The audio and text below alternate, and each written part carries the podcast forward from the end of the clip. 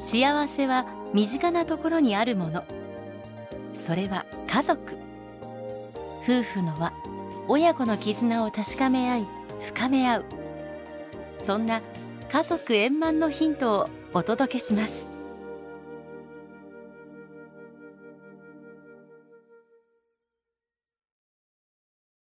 家族円満。第1250回。この番組は天理教導入者がお送りします。40年にわたり天理よろず相談所病院憩いの家で看護師を務めた平陽子さん。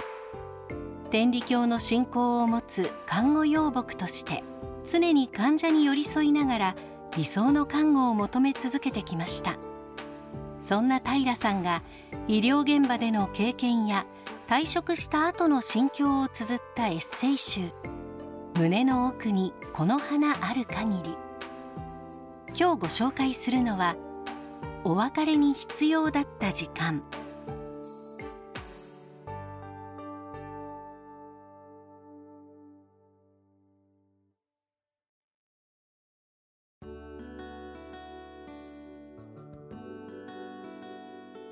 今日本は超高齢多子社会を迎え就活が話題に上りエンディングノートを準備する人も増えている。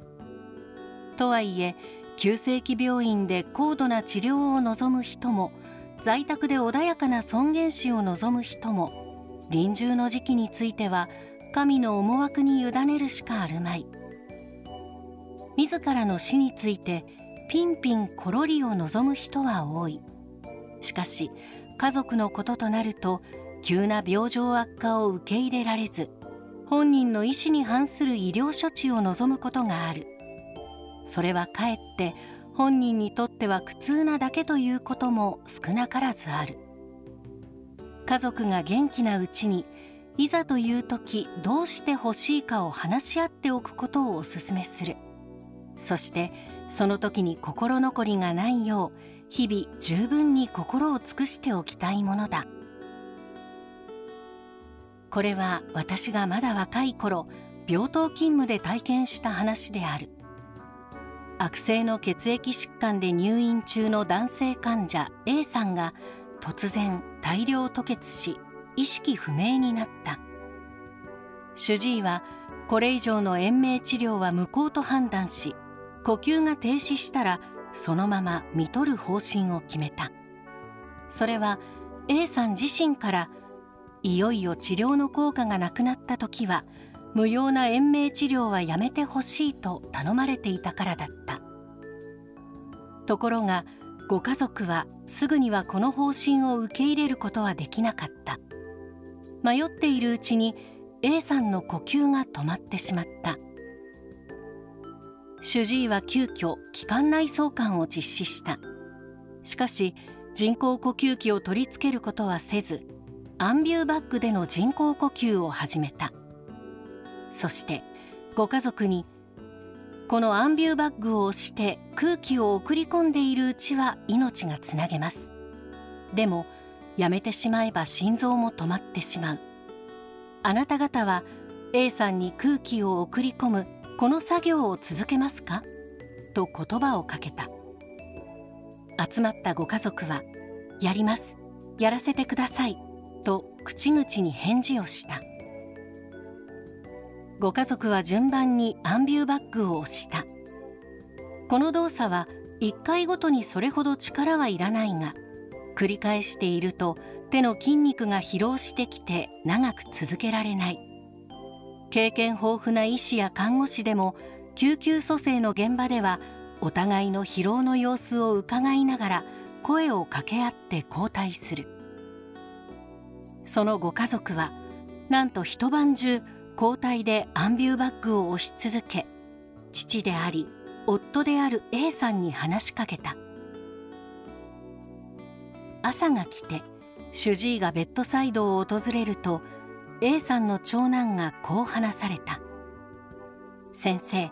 自分たちはアンビューバッグを押させてもらって父としっかりお別れができました。もう思い残すことはありません。あとは神様にお任せしたいと思います。朝の出勤で集まってきたスタッフも交代でアンビューバッグを押して A さんにねぎらいやお別れの言葉をかけさせていただいた。その後主治医から最後の人工呼吸を受けた後 A さんは静かに臨終を迎えられた。この一夜の人工呼吸はご家族が A さんとお別れをするために必要な時間であった。もし主治医が人工呼吸器を取り付けていたらこのような濃密な別れの時を持つことはできなかったであろう。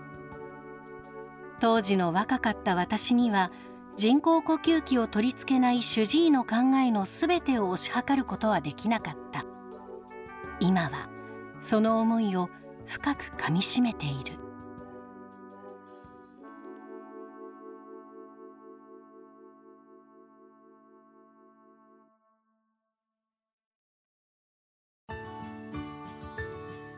ただいまご紹介した平陽子さんのエッセイ集「胸の奥にこの花ある限り」は現在好評発売中。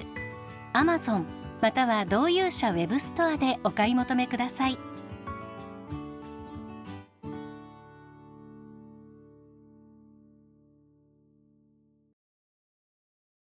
毎日がアドベンチャー。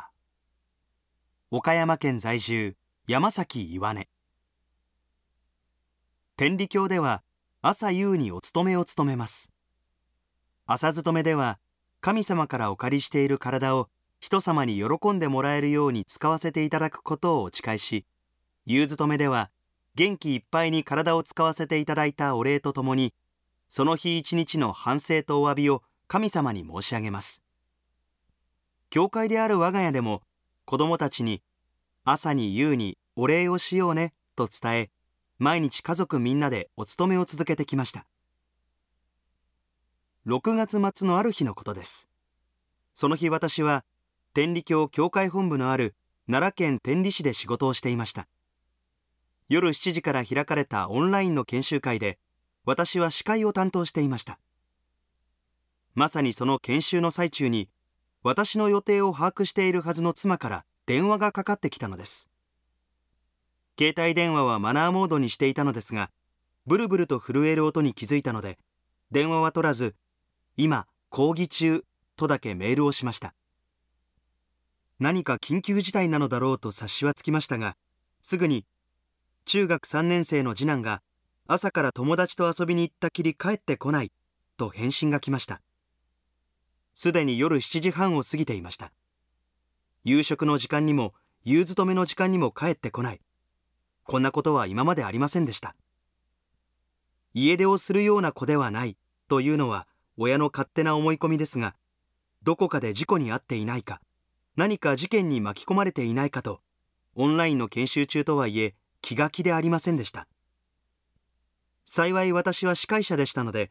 講師の先生が話している最中に息子の親しい友達の親御さんの連絡先を妻にメールで伝えながらそれでも動くに動けない状況にやきもきしていました。するとほどなくして再び妻からメールが来ました。本人から公衆電話を使って連絡があったと。実は息子には携帯電話を持たせていません。今時中学生としては珍しいと言われますが一緒にいる友達も持っていませんでした。なので本人も遅くなると連絡がしたかったものの現在の日本ではなかなか公衆電話が見つからなかったようです。そしてようやく見つけた電話でなんと今家から8キロも離れた場所にいると驚きの連絡をしてきたのです。さらにびっくりしたのは朝からどこに出かけていたかといえば家から30キロも離れた隣町のイオンモールまで友達と2人で自転車に乗って行ったとのこと。帰るまでにはまだまだ時間がかかりそうで妻もすぐにでも迎えに行きたいところですが自転車を2台積める車もなく本人たちが自分で帰るというので仕方なく帰宅を待つことにしました。夜9時ごろようやく帰宅した本人は足もパンパンで疲れ切っていましたがすぐに妻と一緒に神殿へ。何はさておき夕勤めは務めたようでそう妻から連絡が入りました。さて天理での仕事を終えて教会に戻った私は改めて息子に「結局何やったん?」事の顛末を尋ねました。最初は隣町のイオンに電車で遊びに行く予定が人身事故で電車が動く見通しが立たなかったとのこと。そもそも田舎なので電車は1時間に1本あるかないかで困った彼らはいつ動くかわからないから自転車で行こうと片道5時間かけてイオンに行ったわけです。この辺りの冒険心はあっぱれです。むしろ誇らしいしなんなら少し羨ましくも思いました。しかし朝9時に出て5時間かけてお昼2時頃にイオンに着きやったことといえばクレーンゲームだけ。お金もないし何をするわけでもなくブラブラして夕方4時頃出発し9時に到着するまでの間に九段のやり取りとなったのです。本人たちにしてみれば大冒険以外の何者でもなく。でどうやったん？行って帰ってきただけやけど楽しかったん？と尋ねるとしんどかったけど楽しかった。と答えました。きっとそれは本当の気持ちだと思います。仲のいい友達と一緒にひたすら自転車をこぎ足がつるほどしんどい思いをした長い時間に私はむしろ拍手を送りたいと思いました。若気の至りでもありますが青春そのものです。でもどこにいるか分からず連絡がつかない時心配で心配で仕方がなかったのも確かです。なので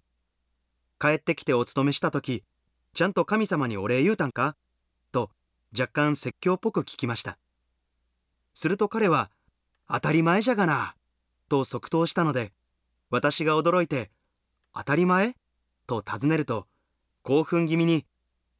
めちゃくちゃ危なかったんじゃけえな暗いしトラックがすぐ横走るしとその大変さを教えてくれたのです。道中田舎の真っ暗な山道を自転車で走った彼はきっと死ぬ思いがしたのでしょう。まさしく大冒険だったようです。その夜のお勤めは無理やり親にさせられたものではなく無事に教会へ帰ることができたお礼と感謝の気持ちを心の底から神様へお伝えできたお勤めだったのではないでしょうか。人間誰しも大変だった時にはああ無事でよかったとお礼が言えるものです。しかし私たちが教えていただくお勤めは何もない時こそ結構にお連れ通りいただいていることに感謝し努めることが大切だと聞かせていただきます。そのことを考えた時にこのような大冒険をした特別な日はもちろん平凡な毎日のお勤めにも心を込められるような将来そんな通り方ができる大人になってほしいなと私は親として少し欲張りな希望を抱いたのでした。